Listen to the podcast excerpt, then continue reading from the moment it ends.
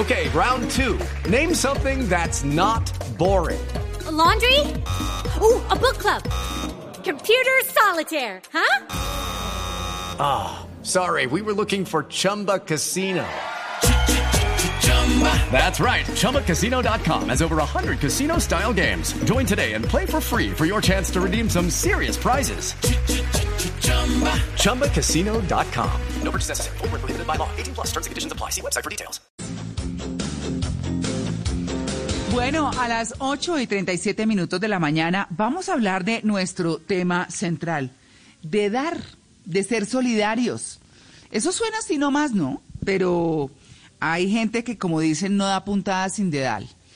Pero hay otros que dan tranquilos, sin esperar nada a cambio. Eh, yo creo que uno puede dar, pero como hablábamos eh, hace un rato, pues dar sin buscar nada, pero tampoco una patada. Eso sí, no.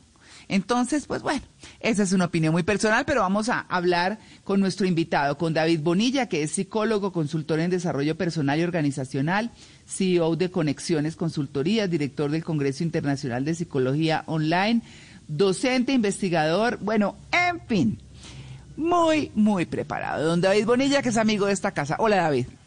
María Clara, buenos días, muchas gracias por la invitación.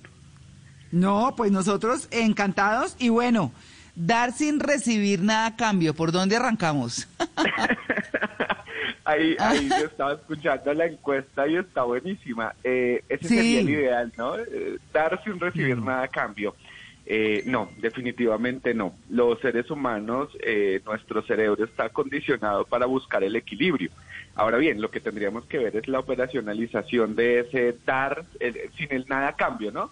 Porque la gente dice, no, yo no espero que me des nada, pero hay una gratificación personal, es decir, me siento útil a la sociedad, me siento eh, reconocido, siento que estoy aportando al futuro, etcétera, etcétera, y ese es mi mi, mi cambio, ¿no? Entonces de pronto no estoy recibiendo algo material, no estoy recibiendo eh, una cosa, pero sí estoy recibiendo un refuerzo en mi comportamiento, estoy recibiendo eh, que la gente diga, uy, tan querido esto que usted está haciendo, o me logro posicionar socialmente de alguna manera. Entonces, digamos que no es como tan eh, altruista el tema al final de decir que damos sin esperar nada a cambio. Siempre hay una transacción para que el equilibrio en nuestro cerebro funcione de alguna manera, o si no, lo que va a pasar al final es que tú decías algo buenísimo ahorita y es que no me den una patada. Si tú ayudas a alguien y te responden mal, lo que tú dices es, no, o sea, aquí no hay equilibrio. Por lo menos cuando la gente dice, gracias, ya tú dices, listo, ese es mi pago, ese es mi cambio, ese es lo que yo estoy recibiendo a cambio por esto que estoy haciendo. Entonces, inicialmente diría que no, no damos sin recibir, sin esperar nada a cambio, no, siempre esperamos algo a cambio. Pero David, en esa esperada de algo a cambio, eh, también incluye la satisfacción o el placer que a veces siente el cerebro por ayudar a los demás. Cuando uno hace una obra de caridad, se va todo contento para la casa, ¿ese es como el pago de uno o uno estaría esperando otra cosa más adelante? No, ese podría ser el pago, ese podría ser el pago, esa sensación placentera. Eh, de pronto en algún otro momento lo habíamos hablado de que nuestro cerebro requiere eh, buscar placer. Entonces cuando yo me voy con ese placer en mi cabeza, vamos a decirlo aquí, pues que no suene tan feo, pero ese sería como nuestra droga del día, ¿sí? Como nuestra reforzador, nuestra dopamina ahí funcionando en nuestro cerebro con ese gracias, con esa mirada de pronto de la persona que, que le servimos y dice como, oiga, bien lo que usted está haciendo, ese es nuestro pago y nuestro cerebro lo recibe de esa manera. Se siente uno buena gente, ¿no? Se siente uno buena gente también, ¿no? O sea, o sea tú, ay, yo sí que soy bella persona. esa gente como me sonreía y me dio las gracias. Tal cual, tal cual. No, pero a veces, mire, a veces porque la vida es así, la vida es así, se acerca gente que le hizo uno daño, que fue harta, que todo, a pedirle uno un favor. ¿Sí? Ah. Eh, eh pues eh, sí, es que la vida es eso. O sea, uno tiene que mirar con quién pelea porque, no, bueno. Y entonces, y dice uno, ay, pues sí, hagámoslo. Y, y de verdad, de verdad, sin esperar nada a cambio. O sea, sí, lo hago, listo, para que vea pues que la nobleza existe o lo que sea, pero chao. O sea, no me interesa nada. Y lo hace uno porque uno que va a recibir. Nada, ¿no? la satisfacción personal de haberlo hecho. Es que, mira, ahí me encanta eso porque es que a veces nosotros no vemos esas pequeñas cosas y es como, oiga, sí, esta persona que ha sido tan harta conmigo, pero yo no quiero sentir ese malestar. Sí, entonces ese desagradecido, ese que se aprovechó de ti, esa persona que hizo un montón de cosas, tú lo que dices es, si yo hago esta cosa, de pronto ya me quito ese malestar. Entonces, esa es mi ganancia, no quedarme con ese malestar emocional con el que de pronto he estado viviendo un mes, dos meses, un año, yo qué sé.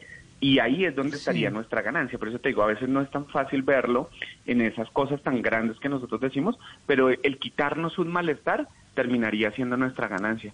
Uy, que por lo menos cuando lo vea en el pasillo ya no me den ganas de ahorcarlo. Ay, qué sí, sí, sí. Claro. y porque si dar, claro, porque si dar Em, recibe, un, al dar uno recibe una gratificación, una compensación, ganancia, así sea solo lo que estamos hablando, porque para algunas personas es tan difícil dar, incluso a los niños hay que enseñarles desde pequeños a no ser envidiosos y a que dar está bien. Claro, ahí lo que tendremos que ver, digamos que en el proceso evolutivo nosotros lo que eh, arrancamos siendo seres individuales, ¿no? Y pues tenemos nuestra mamá que es nuestra, que todo el tiempo está pendiente de nosotros, etcétera, etcétera. Y en ese proceso de desarrollo empezamos a entender que somos seres sociables, que, que somos seres que necesitamos a otros. Entonces, eh, el niño, por ejemplo, no suelta el juguete si el otro se lo lleva el niño suelta el juguete si el otro niño eh, comparte contigo y ahí entiende que, que hay una ganancia en esa relación y a partir de ahí se empiezan a construir. Pero las personas, por ejemplo, que no, que todo el tiempo están como, vamos a decirlo, como tacaños en el soltar, en el dar, eh, son personas que sufren y son personas que lo que pasa es que su necesidad de control y de miedo es tan alta que siempre están pensando en el futuro, entonces todo el tiempo están diciendo, bueno, pero es que si yo ayudo a esta persona y le doy, puedo decir cualquier cosa, mil pesos, esos mil pesos me van a hacer falta para mañana, ta, ta, ta, ta, ta, y se pierden el placer de disfrutar el aquí y el ahora. Y mucho de lo que hablamos nosotros cuando hablamos del concepto de solidaridad es ese, es ese ejercicio de soltar, que es muy complejo en el, en el entendido cuando tú has vivido, no sé, en, en necesidad, en dolor, en tristeza, dar algo más se convierte definitivamente en un problema.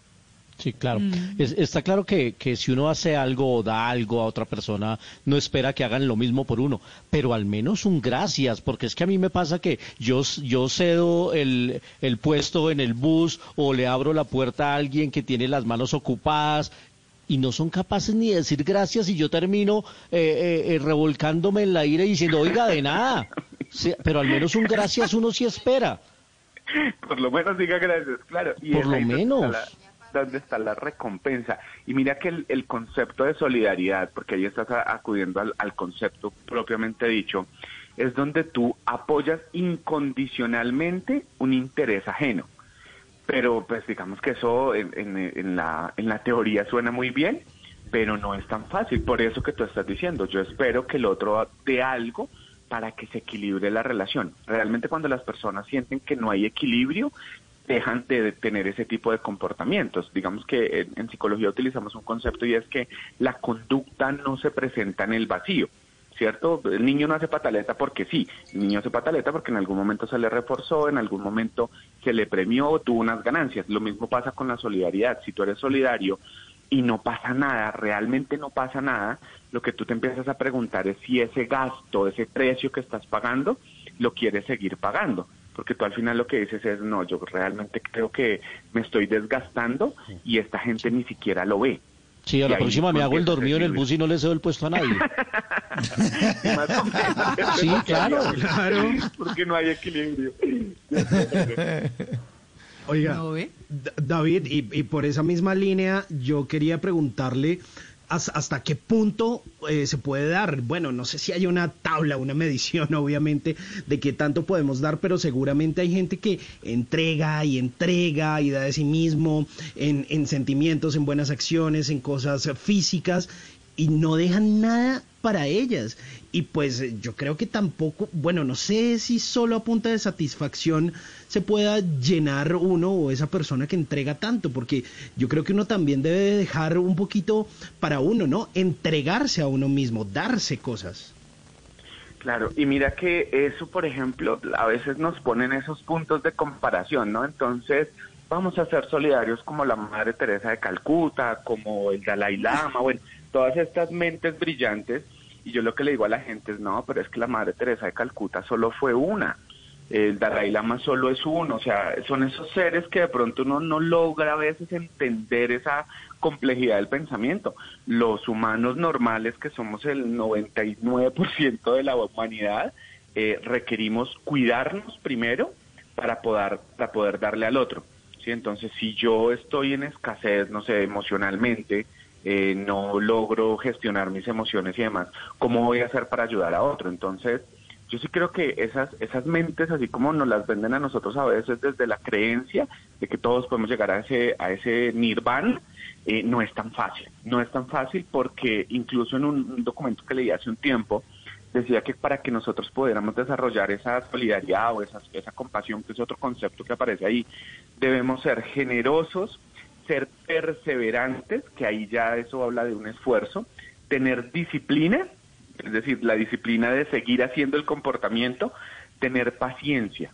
y ahí ya ahí empezamos nosotros a decir, aquí ya se nos está desbarajustando todo. Y una concentración enfocada en el acto de dar, que hoy en las terapias contemplativas, que es como el mindfulness, el, el mindfulness y las terapias de atención plena, lo que te dicen es, es estar atento de lo que estás haciendo. Y la otra, ser sabios.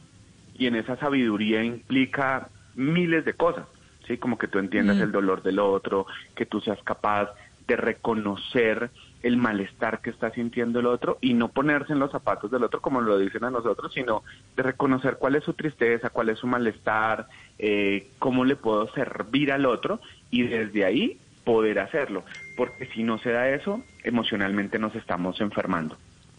Claro, y uno también de pronto mira ahí, eh, David, que cuando da, pues también la otra persona tiene que como que poner de su parte, ¿no? Es que uno a veces siente que da y da y da y la otra persona recibe y recibe y recibe y no hace un pepino. ¿Entiendes? Sí, se quedan ahí poniendo la teja como dicen, no, o sea, eh, yo creo que también hay que eh, aprender a uno, mire, eh, la vida a veces le enseña a uno, por ejemplo, que hay que aprender a recibir, o sea, que uno tiene cosas que se merece y que uno dice, ay, no, pero eso tan bueno, ¿por qué me pasaría eso tan bueno? Pues algo bueno debe haber hecho, ¿cierto? Entonces, entonces dice, hay que aprender a recibir, pero también hay que aprender a, dar. Y, y ese que recibe, pues que no se quede aprendiendo a recibir solamente. claro, ¿Sí? y es que ahí en esa relación, por ejemplo, en pareja, en pareja es el mejor ejemplo cuando intentamos salvar una relación y solo una de las personas quiere salvar la relación, entonces uno le dice, bueno, vamos a hacer un ejercicio. Durante un tiempo usted va a dar y la persona empieza a llevarle flores y el otro gracias. Eh, le lleva chocolates y el otro gracias, pero nunca tiene un mm. detalle, nunca tiene una respuesta afectiva que sea coherente con lo que yo estoy haciendo. El otro entra en desesperanza, porque lo que va a decir el otro es, haga lo que haga, no va a cambiar el comportamiento. Y eso emocionalmente te puede llevar a un trastorno de ansiedad, te puede llevar a un trastorno del estado de ánimo. ¿Por qué? Porque pierdes control sobre tu conducta. Entonces, ese ejercicio termina siendo súper dañino. Cuando nos dicen a nosotros que hay que dar desinteresadamente, donde tú das mucho y no recibes nada a cambio, eh, el proceso emocional se afecta. Y eso que tú decías también que es supremamente clave y es nosotros somos buenos dando. Pareciera que no, pero... Okay, round two. Name something that's not boring. laundry? Ooh, a book club. Computer solitaire, huh? Ah, oh, sorry. We were looking for Chumba Casino. Chumba. That's right. ChumbaCasino.com has over 100 casino style games. Join today and play for free for your chance to redeem some serious prizes. ChumbaCasino.com. No purchase necessary. Full prohibited by law. 18 plus terms and conditions apply. See website for details. Somos muy buenos dando y como que nos genera culpa recibir. Incluso para sí. recibir un halago. Alguien nos dice, oye, qué rico hablar contigo. No, y eso que estaba de afán. Eh, oye, ¿cómo estás de bonita? Uy, eso que hoy no me peiné. ¿sí? Entonces nos cuesta recibir incluso esas pequeñas cosas. Y es porque desde pequeñitos nos enseñaron a dar, pero no a recibir. Mm. ¿Sí? Entonces usted tiene que compartir, pero no le enseñaron que también tenía que recibir. Y eso es un equilibrio para que en las relaciones de pareja, en las relaciones eh, sociales, en laborales, podamos nosotros decir, aquí hay equilibrio. Y en ese equilibrio, pues de alguna manera armonizar nuestro ambiente, porque de lo contrario lo que pasa es que tú vas a vivir todo el tiempo frustrado. Yo ayudo a esta persona, yo le enseño y nunca recibo nada. Sí. David, bueno, y, en el caso, perdón, Marcela, en el caso que uno quiera que uno, quiera dar, eh, pero no ser intenso, porque también se vuelve uno cansón. Ay, otra vez llegó otra. Ay, mírelo, ahí viene, viene. Ay, mire para otro lado. Claro, lo que pasa es que ahí, ahí está la lectura del entorno, ¿sí? Y a veces nosotros queremos ayudar al que no nos lo está pidiendo. ¿Sí? Cuando nosotros ah, decimos a alguien como, mire, le traje esto, y lo miran a uno como, ¿y quién te lo pidió? Y eso es una de las, una de las, de las habilidades de comunicación claves, o sea, nosotros debemos aprender a reconocer el contexto para saber cuándo el otro requiere ayuda. ¿Sí? Cuando el otro levanta la mano para pedir ayuda. Hay personas que les gusta lidiar con su malestar solitos. Sí, yo no sé, a alguno de mm. nosotros nos pasa que decimos, ay, yo me quedo aquí en mi casa solito, tranquilo, para lidiar con este malestar. Y de pronto llega el mm. amigo, ay, venga, es que usted por qué se queda solo, porque me gusta, porque necesito sanarme, mm. porque necesito curarme. Entonces, uno debe ayudar a la persona que pide ayuda, porque a veces cuando nosotros nos metemos a ayudar en lo que no nos están llamando, digámoslo así, eh, podemos terminar haciendo más daño. No, bien usted. Bueno, mm, y para cerrar, David, muy rápidamente, empatía y compasión, ¿no? Eh, sería lo que uno ah, diría que hay que tener al dar, ¿o qué? Sí, mira, a nosotros nos vendieron siempre que la empatía era ponernos en los zapatos del otro. Y yo les digo, eso es imposible, eso no existe, ¿sí? Porque cada mm. quien aprende a lidiar con sus zapatos, ¿cierto? ¿Qué es lo que nosotros debemos hacer? Reconocer al otro saber o lograr entender, que ahí es donde viene el ejercicio de la empatía, lograr entender cómo se siente, cómo piensa, cuáles son sus dolores y sus dificultades emocionales, económicas, etcétera, y ver cómo desde mi punto de vista, entendiendo hacia otro, le puedo ayudar a, salar, a sanar, a, a solucionar alguna cosa. Esa sería la empatía. Y la compasión, que es como, como un estadio mucho más alto, es cómo nosotros nos enfocamos a lidiar el sufrimiento o ayudarle a remediarlo o evitarlo a otra persona. Mm. Y eso sí ya es a otro precio, porque ya es ver el dolor humano y entender que ese dolor humano nosotros como seres humanos podemos sanarlo, cómo podemos acompañarlo. Mm. Incluso en, algunas investigaciones que se han hecho para la depresión, eh, los grupos de mujeres, los grupos de ayuda terminan siendo muy buenos porque es como yo me puedo poner al servicio tuyo para sanar tu dolor. Entonces, el servicio, por ejemplo, cuando hablamos de servicio, es estar al servicio de los otros seres humanos, eh, realmente gratifica. Y gratifica porque yo siento que tengo un papel importante en la vida de alguien. Muchas personas entran en estos cuadros porque no se sienten importantes. David, pero dar siempre, yo diría que no, pero no sé.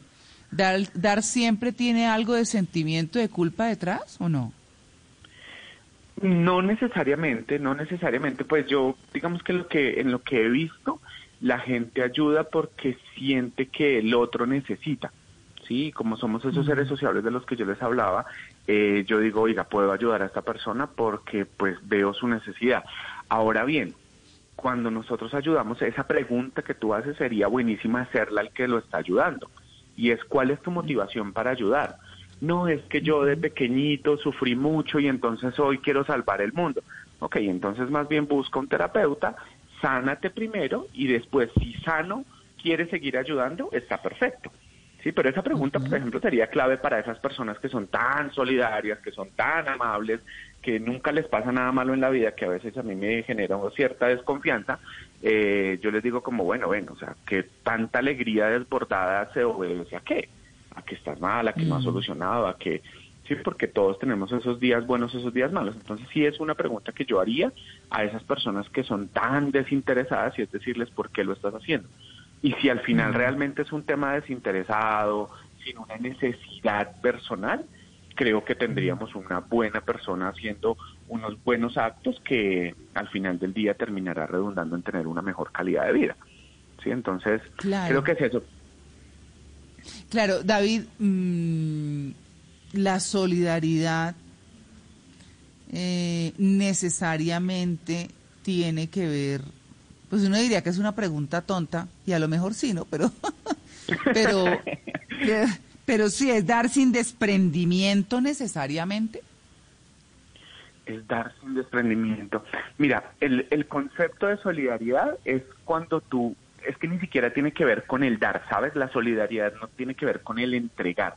La solidaridad tiene mm. que ver con unirme a una causa, apoyar una causa y ahí aparecería esas, digamos que una, una condición clave de la solidaridad es que aparece en momentos difíciles, no antes. Mm. Cuando yo veo a alguien bien, eso no es ser solidario. Ahí habría otra cosa, pero si yo veo a alguien pasando una situación difícil, por ejemplo, en Colombia que pasan tantas situaciones sociales, ambientales y demás, cuando vemos al otro en desgracia, ahí aparece la solidaridad y yo me uno.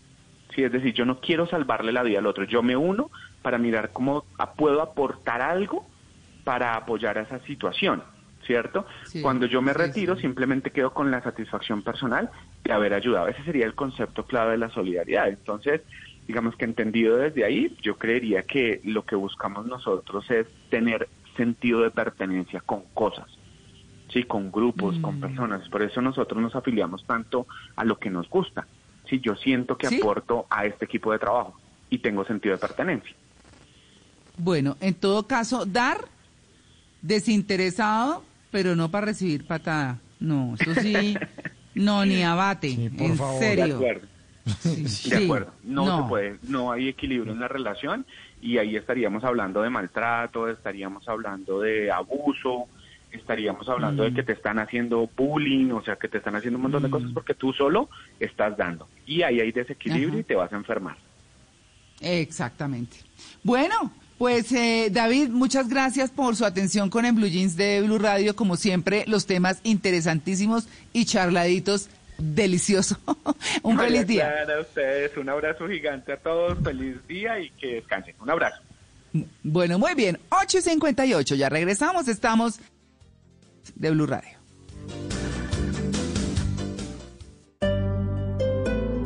Hello, it is Ryan, and we could all use an extra bright spot in our day, couldn't we? Just to make up for things like sitting in traffic, doing the dishes, counting your steps, you know, all the mundane stuff. That is why I'm such a big fan of Chumba Casino. Chumba Casino has all your favorite social casino style games that you can play for free anytime, anywhere with daily bonuses. That should brighten your day a little. Actually, a lot. So sign up now at ChumbaCasino.com. That's ChumbaCasino.com. No purchase necessary. BGW. Void were prohibited by law. See terms and conditions. 18 plus.